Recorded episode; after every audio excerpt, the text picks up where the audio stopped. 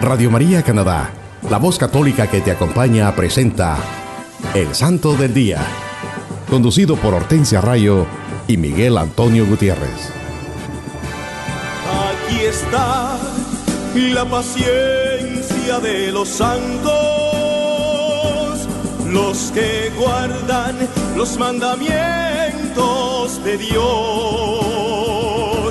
los que prefieren morir antes que negar su fe. Aquí está la paciencia de los santos. Aquí está la paciencia de los santos, los que guardan los mandamientos de Dios, los que prefieren antes que negar su fe. Aquí está la paciencia de los santos.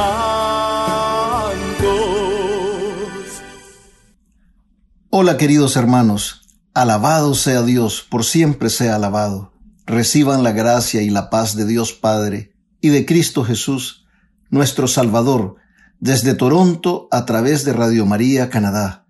Qué bendición es compartir con ustedes la vida e historia de los santos de nuestra Iglesia Católica en su programa evangelizador El Santo del Día y Siete Minutos con Cristo. Querido hermano que nos escuchas en cualquier parte del mundo, también puedes ir a la internet o al sitio de Google y escribir radiomaria.ca diagonal sdd y esto te llevará directamente al website o página en la internet del Santo del Día y Siete Minutos con Cristo, donde podrás tener acceso a todos los episodios anteriores. Sí, mis hermanos, es una gran bendición compartir la vida de los santos de nuestra Iglesia Católica, los santos evangelios y la santa palabra de Dios, reflejada en la vida de los santos, estos hombres y mujeres de Dios, que tomaron esa valiente decisión de realizar un cambio en sus vidas y, abrazando el Evangelio de Cristo, hicieron de la vida y enseñanzas del Maestro su estilo de vida, al igual que nuestro Salvador y Redentor. Lo dieron todo por amor a Dios y a sus hermanos. Los santos atendieron el llamado que Dios les hizo. Se inspiraron en las enseñanzas de Jesucristo e hicieron todo el esfuerzo de hacer la voluntad de Dios, dejándose usar por el Santo Espíritu de Dios, que los fortaleció en esta heroica decisión de seguir los pasos del Maestro. Y aunque tuvieron muchas pruebas, sufrieron muchas tentaciones y también fueron perseguidos. Ellos perseveraron y como dice San Pablo, corrieron la carrera de la fe y alcanzaron la corona de justicia que otorga el Señor, juez justo, a los que guardan su palabra y la practican. Hermanos, escuchemos lo que nos dice el Catecismo de la Iglesia Católica en el numeral 2725. La oración es un don de la gracia y una respuesta decidida por nuestra parte. Supone siempre un esfuerzo. Los grandes orantes de la antigua alianza antes de Cristo, así como la Madre de Dios y los santos, con él nos enseñan que la oración es un combate. ¿Contra quién? Contra nosotros mismos y contra las astucias del tentador, que hace todo lo posible por separar al hombre de la oración de la unión con su Dios. Se ora como se vive, porque se vive como se ora. Él no quiere actuar habitualmente según el, el que no quiere actuar según el Espíritu de Cristo, tampoco podrá orar habitualmente en su nombre. El combate espiritual de la vida nueva del cristiano es inseparable del combate de la oración. Eso nos dice el Catecismo de la Iglesia Católica en el numeral 2725. El catecismo de nuestra Iglesia Católica lo enseña claramente que la oración es un don de la gracia de Dios y que supone un esfuerzo de parte de nosotros. Es un combate para vencer nuestras propias inclinaciones al pecado y todas las tentaciones y trampas que nos pone el tentador, que nos quiere separar de Dios, de nuestro Padre, que no quiere que vivamos en una constante comunión con Dios y nuestros hermanos, sino actuamos según el Espíritu de Cristo, tampoco podremos orar en su nombre. La oración fortalece esa relación íntima que debemos tener con Cristo. Nos ayuda a vivir en esa comunión con nuestro Salvador Debemos estar vigilantes y no distraernos durante la oración y orar con mucha fe, confiando en el amor y misericordia de Dios.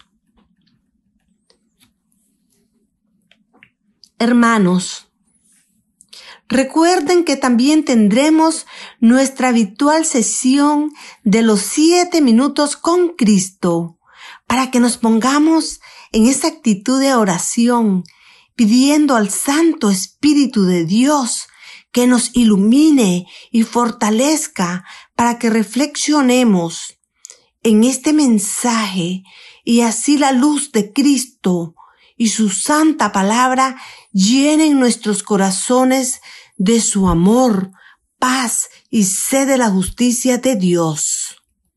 Sí, hermanos, como se lo mencionamos al comienzo, les tenemos un programa lleno de bendiciones que nos ayudará a enriquecer y fortalecer nuestra fe católica. Hoy vamos a volver a hablarles de los amigos de Jesucristo, esos hombres y mujeres santos que decidieron hacer de la vida y enseñanza del Maestro su estilo de vida. El 6 de julio celebramos a Santa María Goretti, Virgen y Mártir también patrona de la juventud. Santa María Goretti, llamada por el Papa Pío XII, la Santa Inés del siglo XX. Nació en una pequeña finca cerca de Ancona, Italia, en 1890. Era la tercera de siete hermanos. Ella era, en las palabras de su madre, feliz, buena, franca y sin caprichos, pero con una seriedad más allá de sus años y nunca desobediente. Su padre murió cuando ella tenía nueve años de edad, estaba muy jovencita, y María ayudaba con los hermanos más pequeños en las tareas de la casa mientras su madre se ocupaba de la finca. Ella recibió la primera comunión a los once años de edad y trataba con todas sus fuerzas de ser mejor cada día. Seis meses más tarde, esta heroína virgen sufrió una dura prueba por su fe.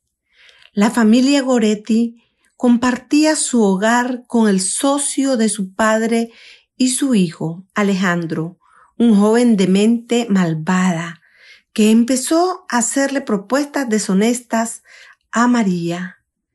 Ella lo rechazó inmediatamente, pero no dijo nada a su madre, porque él amenazó con matarla a ella y a su madre.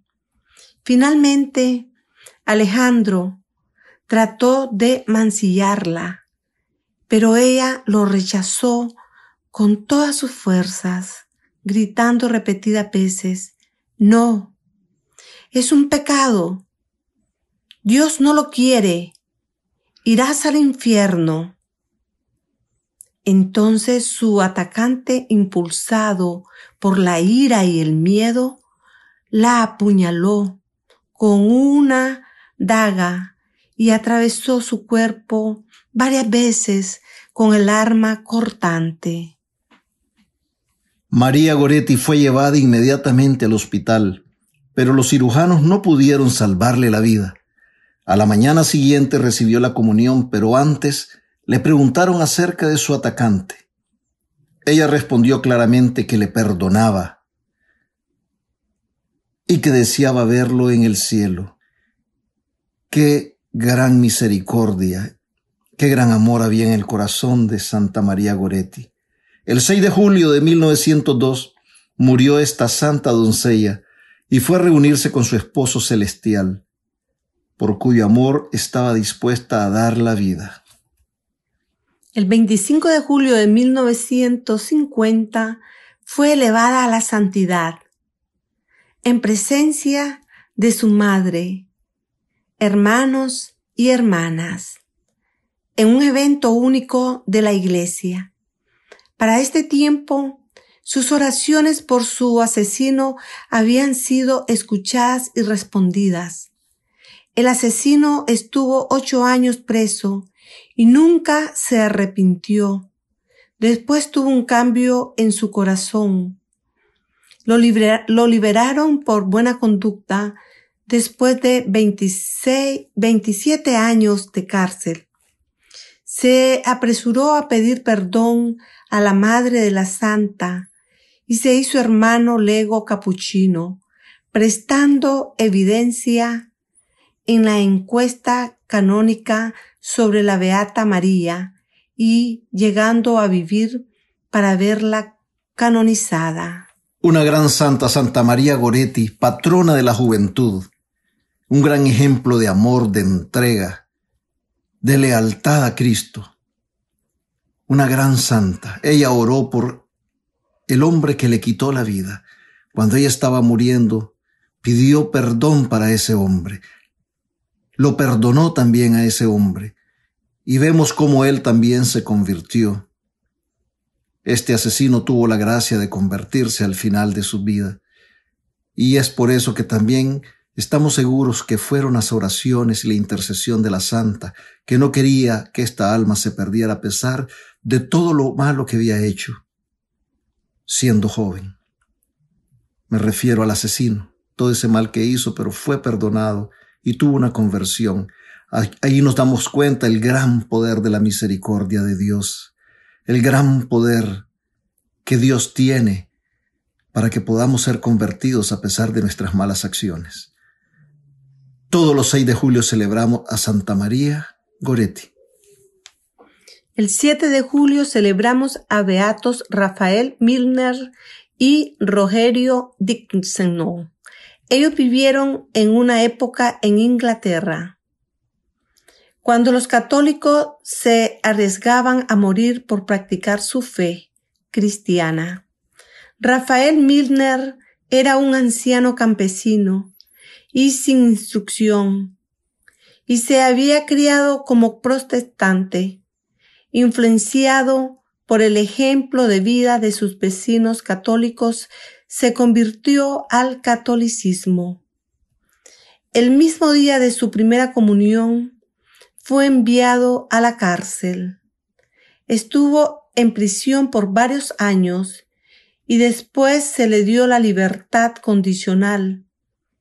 Pedía limosna y daba ayuda espiritual a sus compañeros de prisión. Ayudó a los sacerdotes misioneros y así conoció a San Rogerio Dickinson. Rogerio era sacerdote y fue enviado como misionero en 1583. Había sido arrestado ya una vez, la segunda vez lo arrestaron con Rafael Milner y fueron enjuiciados por su fe. El juez le dijo a Milner que fuera a una iglesia protestante y lo dejaría en libertad. Él no aceptó y se mantuvo firme, prefiriendo compartir el destino del padre Rogerio. Ambos fueron ejecutados en Winchester el 7 de julio de 1591 y fueron beatificados por el Papa Pío XI. Dos grandes santos que celebramos el 7 de julio. Uno que se convirtió por el ejemplo, el testimonio de vida de sus vecinos católicos, y otro un misionero que no negó a Cristo, a pesar que su vida estaba amenazada. Dos grandes santos. Por eso los recordamos el 7 de julio, ejemplo de amor a Cristo, un gran ejemplo a imitar por todos nosotros también. El 8 de julio celebramos a San Grimbaldo. Él fue abad de Newminster. Nació en el siglo IX en Flandes. El rey Alfredo de Inglaterra lo llamó para promover la fe en su país. Tenía un gran conocimiento de las escrituras y una gran capacidad musical. En el año 885 lo enviaron a Oxford para dirigir, pero el celo y la oposición de los otros maestros lo obligaron a irse. Pasó 18 años en Inglaterra y ya siendo un anciano se enfermó gravemente. Murió el 8 de julio de, 1903. Un gran santo, San Grimbaldo. Promovió la fe en Inglaterra. Pasó su vida predicando el Evangelio y ayudando a sus hermanos, llevando la luz a Cristo, la verdad a Cristo, a todos sus hermanos, enseñándoles el verdadero camino a la salvación a todos sus hermanos en ese entonces. El 9 de julio celebramos a Santa Verónica Giuliani. Ella nació en Marcatello, en Urbino, Italia, en 1660. Era de una familia muy rica. Desde jovencita era muy religiosa, pero su padre insistió en casarla y la presentó a una serie de pretendientes. Una costumbre de la época, todas las jovencitas todos los padres querían matrimonios de conveniencia, querían prestigio y posición social para sus hijas. Y, es, y esta no fue una excepción con Santa Verónica Giuliani. Esto la preocupó mucho y se enfermó. Entonces su padre comprendió el verdadero carácter de su vocación y le permitió entrar en el convento capuchino de las Clarisas Pobres en Cita di Castello, en Umbría, a los 17 años de edad, Allí permaneció el resto de su vida. Después de su profesión de fe, tuvo una visión de Cristo llevando su cruz y comenzó a sentir un fuerte dolor en su pecho. En 1693 tuvo otra visión en la que se le ofrecía el cáliz de los sufrimientos de Cristo. Cuando lo aceptó, Después de una terrible lucha, su cuerpo y su alma llevaron para siempre las señales del sufrimiento del Señor. El año siguiente aparecieron en su frente las huellas de la corona de espinas. Y el Viernes Santo de 1697, las impresiones de las cinco llagas sagradas. Como resultado de estas experiencias místicas, ella se convirtió en objeto de estrecha vigilancia por parte de sus superiores y las autoridades religiosas. Fue directora de novicias en su convento por 34 años. Llegó a ser abadesa. Murió el 9 de julio de 1727 y dejó una gran obra titulada Diario de la Pasión, escrito a petición de su confesor, fue canonizada en 1839 por el Papa Gregorio XVI. Una gran santa, Santa Verónica Giuliani, tuvo la gracia que le concedió nuestro Señor Jesucristo de experimentar todos esos dolores, todas sus heridas durante su pasión, todos esos sufrimientos. Por eso la recordamos todos los 9 de julio, Santa Verónica Giuliani ejemplo de entrega, ejemplo de amor. Desde muy jovencita quiso dedicar su vida a Cristo. El 10 de julio celebramos a San Ulrico, obispo de Augsburgo. Desde joven era inteligente en las cosas de Dios, era celoso de la oración, diligente en el estudio y magnánimo con los pobres. Dice su historia que por sus oraciones los que trataron de invadir Augsburgo no pudieron entrar a la ciudad. Según su historia, se sucedieron muchos milagros en su tumba y esto influenció al Papa Juan XV a canonizarlo. Esta es la primera canonización por un Papa que se conserva en los registros. San Ulrico, obispo de Augsburgo, nos dice su historia que era un gran hombre de oración. Era magnánimo con los pobres, generoso y muy estudioso de las escrituras. El 11 de julio celebramos a San Benito. Se le llama el patriarca del monasticismo occidental. Nació en Nurcia, Italia central, alrededor del año 480. En muchos, en, eh, en muchos escritos se le conoce como San Benito de Nurcia. En su juventud, viendo la corrupción del mundo, abandonó su hogar para vivir una vida de ermitaño en penitencia y oración en una cueva en la montaña del Subiaco, cerca de Roma, donde fue instruido en el ascetismo cristiano por San Romano.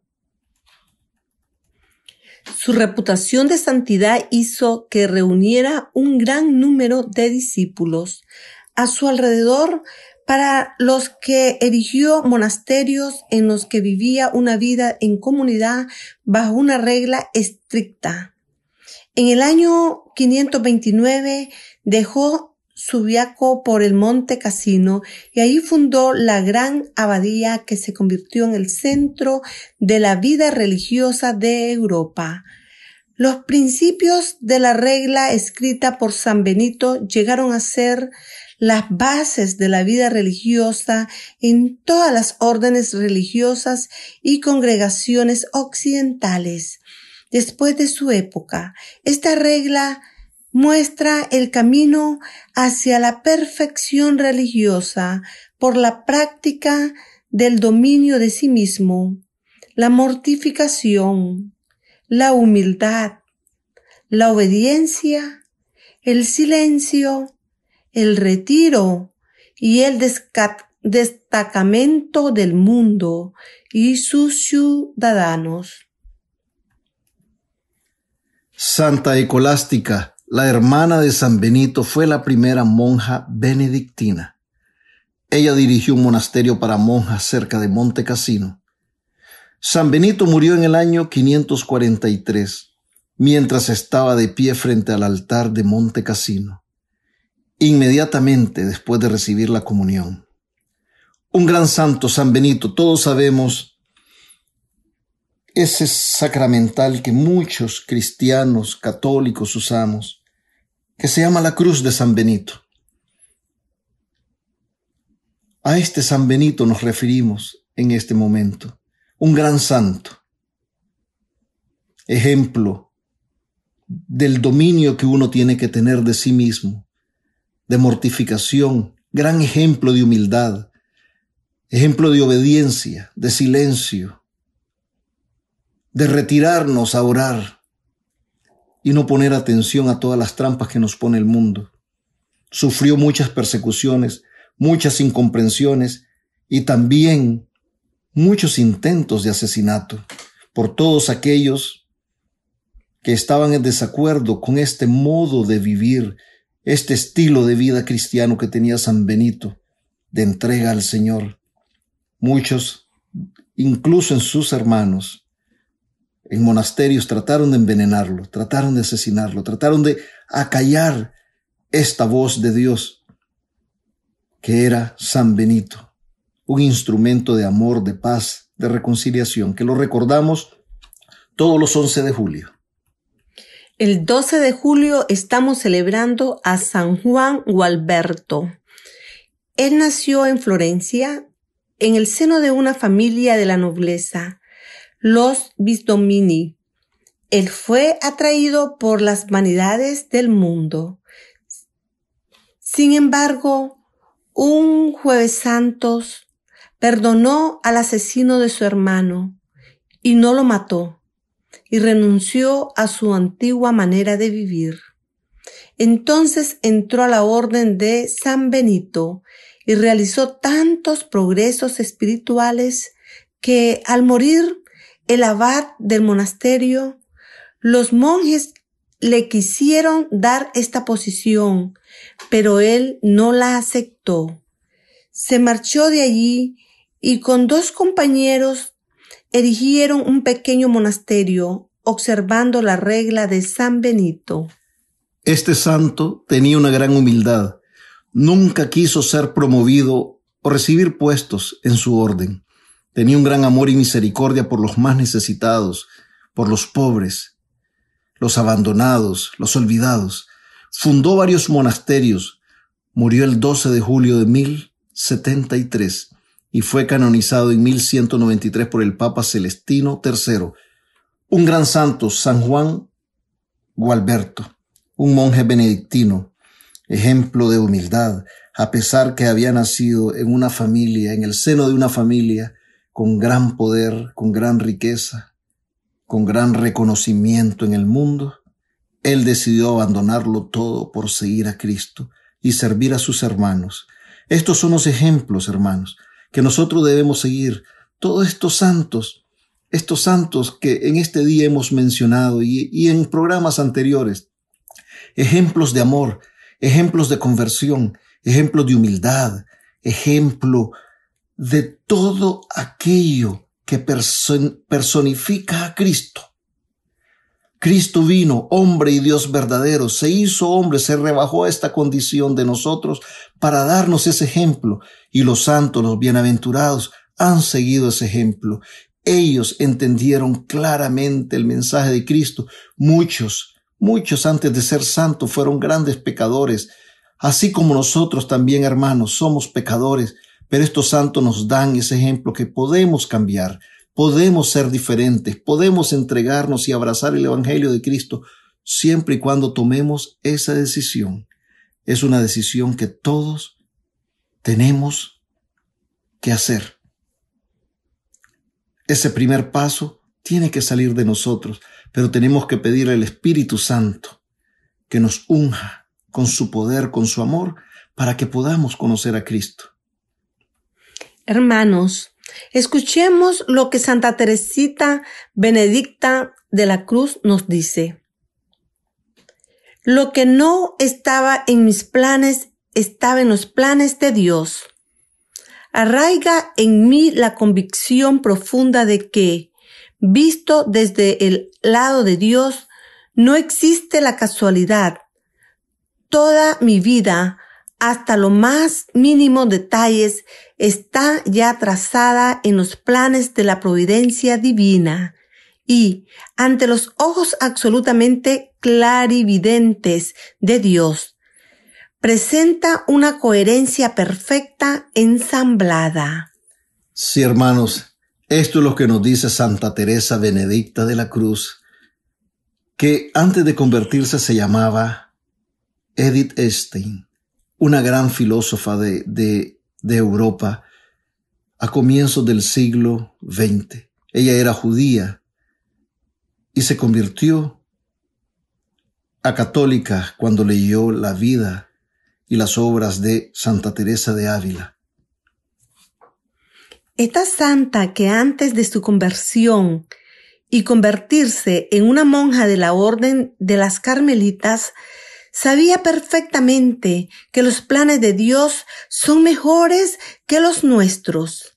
Ella estaba plenamente convencida que cuando todo es visto desde el lado de Dios, no existen las casualidades. Ella nos enseña que Dios Todopoderoso tiene hasta los más mínimos detalles de nuestras vidas ya planeados. Pero muchas veces nosotros, por no confiar en la providencia de Dios, por no obedecer a su santa voluntad, no gozamos de las promesas que Él nos hace. Muchas veces, hermanos, nosotros decidimos que se haga la voluntad de Dios en nuestras vidas. Lo decimos cuando rezamos el Padre nuestro, pero realmente en el fondo queremos que se haga nuestra voluntad y no dejamos que Dios actúe en nuestra existencia. Oremos, hermanos míos, para que podamos siempre dejar que sea Dios el que guíe nuestras vidas y no nuestra propia voluntad. Nuestro Padre sabe lo que es mejor para nosotros, lo que más nos hará bien.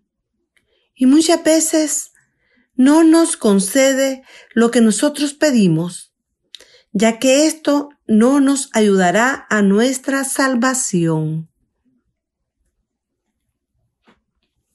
Por ahora vamos a escuchar un bello canto y seguimos con su programa evangelizador, El Santo del Día y Siete Minutos con Cristo.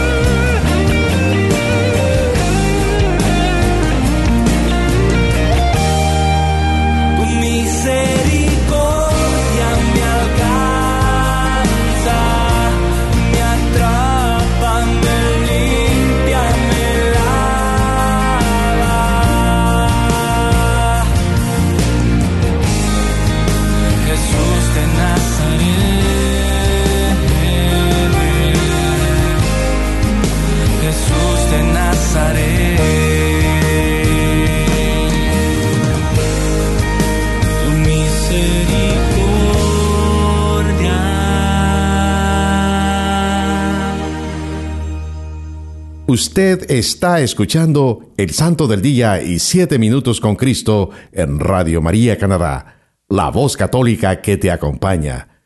Nuevamente con ustedes, Hortensia Rayo y Miguel Antonio Gutiérrez. Hola mis queridos hermanos, Dios les bendiga hoy y siempre. Bienvenidos a una nueva emisión de Siete Minutos con Cristo, en esta nueva transmisión de Radio María Canadá la voz católica que te acompaña. Dios está aquí, llegó con poder, bendigamos su nombre, proclamemos su victoria, gritemos con gozo, ¿quién vive? Cristo vive. Les saluda su hermano Miguel. Y nos dice la santa palabra de Dios en Hechos de los Apóstoles capítulo 16 versículos del 25 al 34. Hacia la medianoche, Pablo y Silas estaban en oración, cantando himnos a Dios. Los presos les escuchaban. De repente se produjo un terremoto tan fuerte que los mismos cimientos de la cárcel se conmovieron. Al momento quedaron abiertas todas las puertas y se soltaron las cadenas de todos.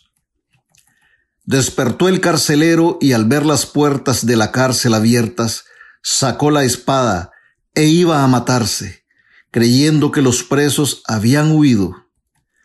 Pero Pablo le gritó, No te hagas ningún mal, que estamos todos aquí. El carcelero pidió luz, entró de un salto y tembloroso se arrojó a los pies de Pablo y Silas. Los sacó fuera y les dijo, Señores, ¿qué tengo que hacer para salvarme? Le respondieron, ten fe en el Señor Jesús, y te salvarás tú y tu casa. Y le anunciaron la palabra del Señor a él y a todos los de su casa. En aquella misma hora de la noche el carcelero los tomó consigo y les lavó las heridas. Inmediatamente recibió el bautismo él y todos los suyos. Les hizo entonces subir a su casa, les preparó la mesa, y se alegró con toda su familia por haber creído en Dios. Palabra de Dios. Te alabamos, Señor. Queridos hermanos, qué hermosa palabra nos regala Dios Todopoderoso en este día. Esta maravillosa historia que nos habla de los sufrimientos de Pablo y Silas en su labor de misioneros, llevando el mensaje, la buena nueva de los evangelios, proclamando la gloria de nuestro Señor Jesucristo. Pero a pesar de estar presos, humillados y amenazados, hambrientos, llenos de incomodidades, aun sabiendo que sus vidas corrían peligro, ellos no estaban tristes, no estaban acobardados o deprimidos o desanimados. Al contrario, nos dice la santa palabra de Dios que ellos estaban en oración, cantando himnos, alabando a Dios. Sus corazones estaban ardiendo de gozo, ese gozo que solo la gracia de nuestro Señor Jesucristo pone en los corazones de sus fieles.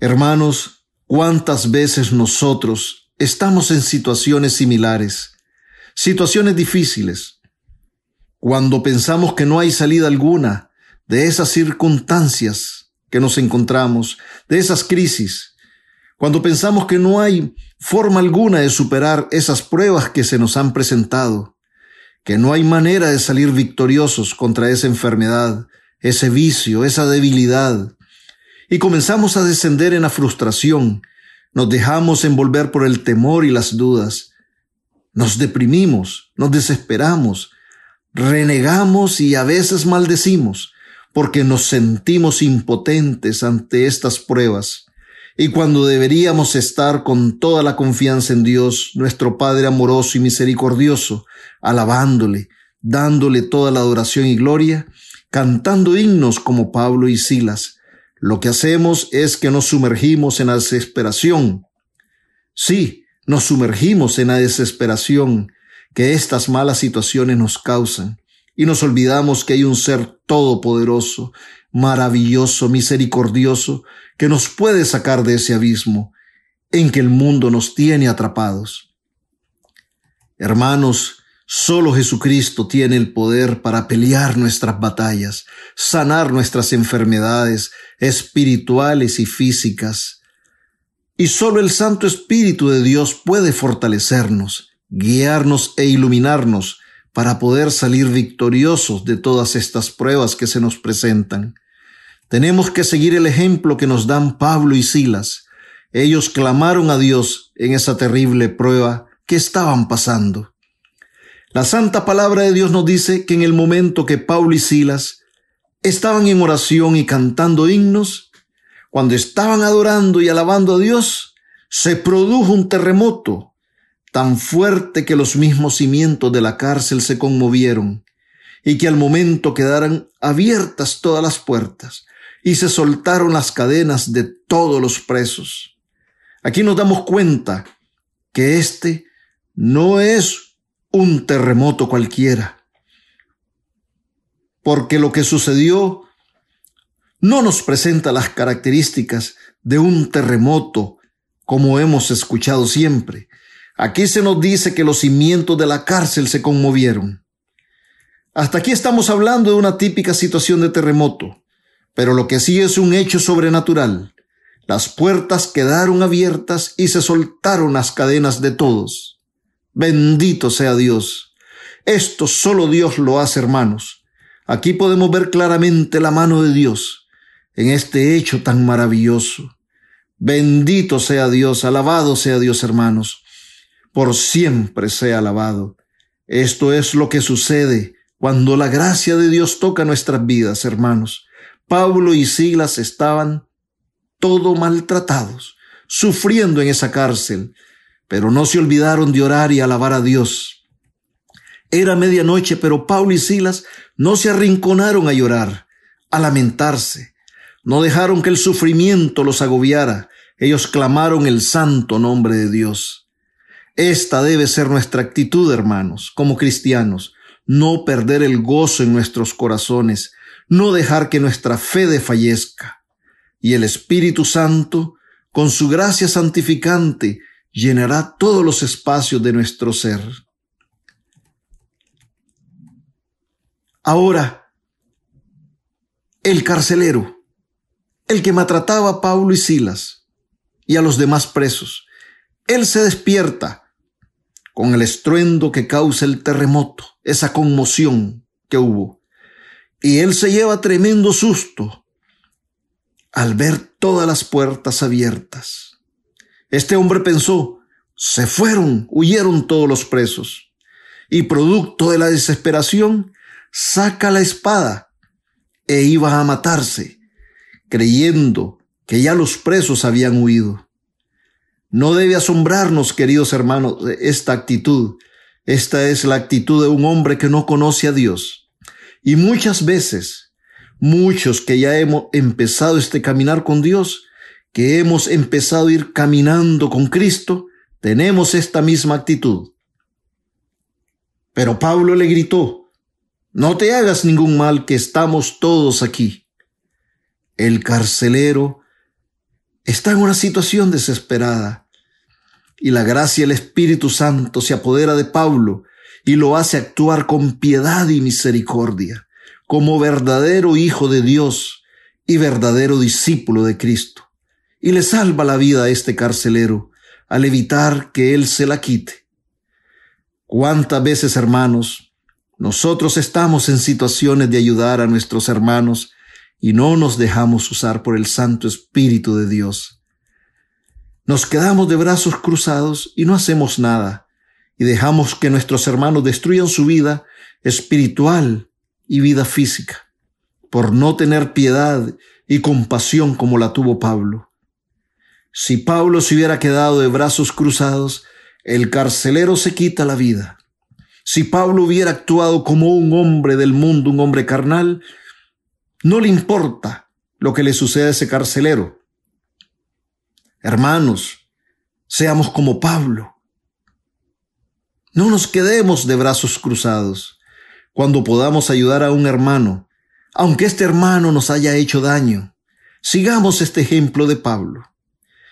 Eso es lo que Cristo quiere de nosotros, sus hijos. Él ayudó al que lo maltrataba, le salvó la vida. Por eso, Pablo lo recordamos como, un hombre de Dios, porque eso es lo que Dios quiere y espera de nosotros. No digamos que creemos y seguimos y a Cristo, que tenemos fe en Cristo, cuando realmente nuestras actitudes van en sentido contrario a la voluntad de Dios, a las enseñanzas de Cristo. El carcelero, este carcelero pidió luz y entró y de un salto y tembloroso se arrojó a los pies de Pablo y Silas y dijo, ¿qué tengo que hacer para salvarme? Él pidió luz y recibió la luz de Cristo. Cuando Pablo y Silas le respondieron, ten fe en el Señor Jesús y te salvarás tú y tu casa. Hermanos, pidamos esa luz que es Cristo, para que nosotros y nuestra casa podamos recibir la salvación, para que nuestras comunidades puedan recibir esa salvación, esa salvación que se nos ofrece, que nos da Cristo. Después le anunciaron Pablo y Silas a este hombre la palabra del Señor, a él y a todos los de su casa. Qué bendición más grande recibió este hombre esa noche. Bendición para él y los de su casa. Esa misma bendición, hermanos, es también una promesa para todos nosotros.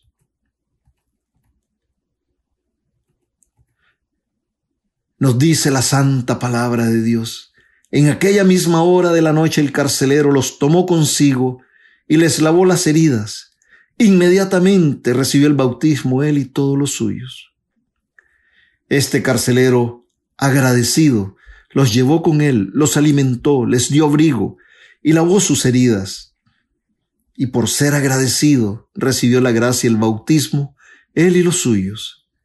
Él nunca se imaginó, cuando se dirigió ese día a la cárcel a trabajar su turno, todas las bendiciones que recibiría por encontrarse con dos hombres justos, dos siervos de Dios. Así como Pablo y Silas lo hicieron, así también nosotros debemos ser luz y bendición para nuestros hermanos. Eso es lo que nuestro Señor Jesucristo espera de todos sus discípulos, de todos nosotros. El versículo 34 nos dice, les hizo entonces subir a su casa les preparó la mesa y se alegró con toda su familia por haber creído en Dios. Bendito sea Dios, hermanos. Queridos hermanos, Pablo y Silas pudieron haber huido sin importarle lo que hubiera sido el carcelero, pero el huir era no aceptar la responsabilidad de su misión cristiana. Ellos estaban encarcelados por ser, por ser fieles al Evangelio de Cristo. El huir hubiera sido como no aceptar la cruz, como darle la razón a los que los habían encarcelado, que estaban presos por cometer un delito criminal. Su única culpa era la de creer en nuestro Señor Jesucristo, propagar el Evangelio de Cristo.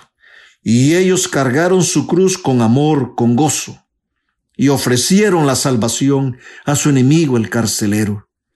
Porque el sufrimiento de las pruebas a que fueron sometidos no borró de sus corazones ese gran amor a Dios, Padre Creador, ese amor a su Hijo Jesucristo, Salvador y Redentor del mundo, porque el Espíritu Santo siempre estuvo ahí consolándolos, fortaleciéndolos e iluminándolos para que llevaran a Cristo a sus hermanos presos y también al carcelero. No hubo rencor, odio, resentimiento, sentimiento de venganza en los corazones de Pablo y Sila, porque esos sentimientos no tienen cabida en los hijos de Dios y en los que creen en Cristo. Reflexionemos, hermanos, que así como Pablo y Sila fueron liberados, así también nosotros podemos ser también liberados de nuestras prisiones. También nuestras cadenas pueden soltarse y podemos llenarnos de gozo por creer que para Dios no hay nada imposible. Qué interesante, hermanos, que la santa palabra de Dios solo menciona los nombres de Pablo y Silas. no se menciona el nombre del carcelero, ni tampoco de los presos, porque esos somos nosotros.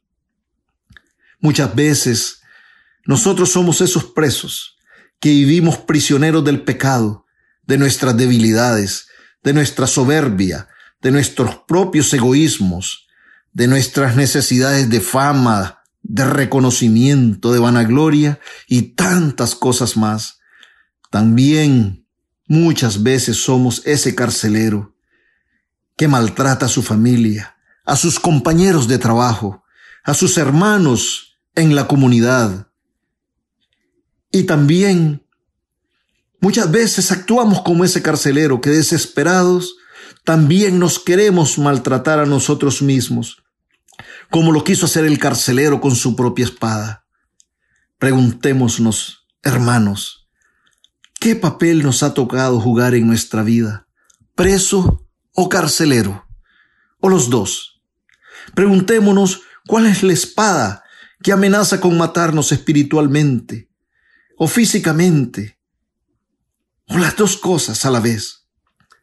Oremos y alabemos a Dios para que su Santo Espíritu mueva los cimientos de nuestra existencia, para que podamos experimentar la verdadera libertad la verdadera paz que solo Cristo puede traer a nuestras vidas, para que se abran esas puertas de nuestros corazones a la presencia de Cristo. Pidamos en nuestras vidas esa luz que pidió el carcelero, para que ya no vivamos en las sombras. Sí, mis hermanos, en esta semana, reflexionemos en esta santa palabra. Roguemos a la Madre de Dios, la Santísima Virgen María, la Reina de la Paz, la Reina del Cielo, nuestra Madre, que con su poderosa intercesión nos ayude para que cada día podamos ser valientes y pedir a nuestro Señor Jesucristo, con oración y alabanzas, como lo hicieron Pablo y Silas, que podamos también ser liberados de todo aquello que nos oprime, de las cadenas del pecado, y podamos cumplir la voluntad de Dios, siempre guiados y fortalecidos por el Espíritu Santo. Y nunca, nunca olvidemos que amar a nuestros hermanos tal y como son y sin condiciones es ser amigos de Jesucristo. Que Dios les bendiga hoy y siempre.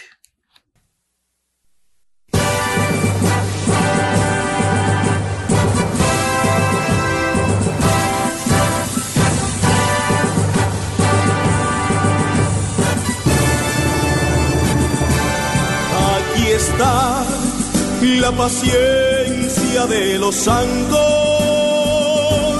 los que guardan los mandamientos de Dios,